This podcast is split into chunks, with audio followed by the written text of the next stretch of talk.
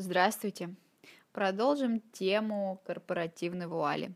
Если посмотреть на судебную практику, где прямо и однозначно упоминается корпоративная вуаль, то таких актов за 5 лет найдется не больше 80.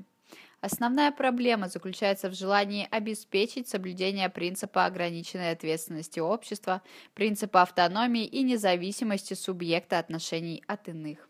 Итак, несколько выводов о практике применения корпоративной вуали и расширения возможности привлечения контролирующих лиц к ответственности. Доктрина срывания корпоративной вуали применяется либо через прямое указание на это в судебном акте, либо фактическое указание. Но при этом применение правовых норм для привлечения к ответственности остается непонятным и непрозрачным. Соответственно, судебный акт может восприниматься как незаконный или необоснованный. Доктрина применяется в трех видах споров корпоративные, налоговые и споры по взысканию убытков. На наш взгляд, именно налоговые споры порождают большое количество судебных актов, где фактически тестируются разные формы, инструменты и конструкции применения корпоративной вуали.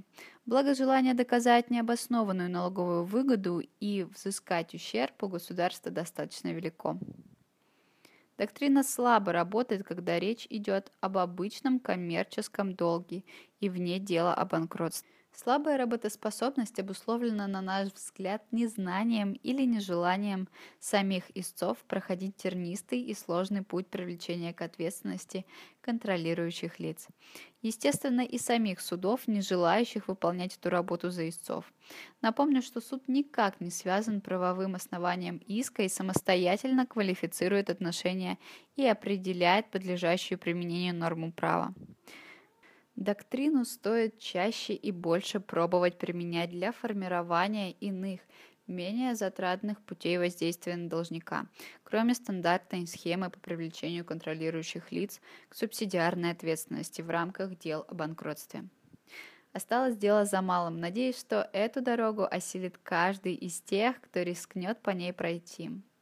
До свидания.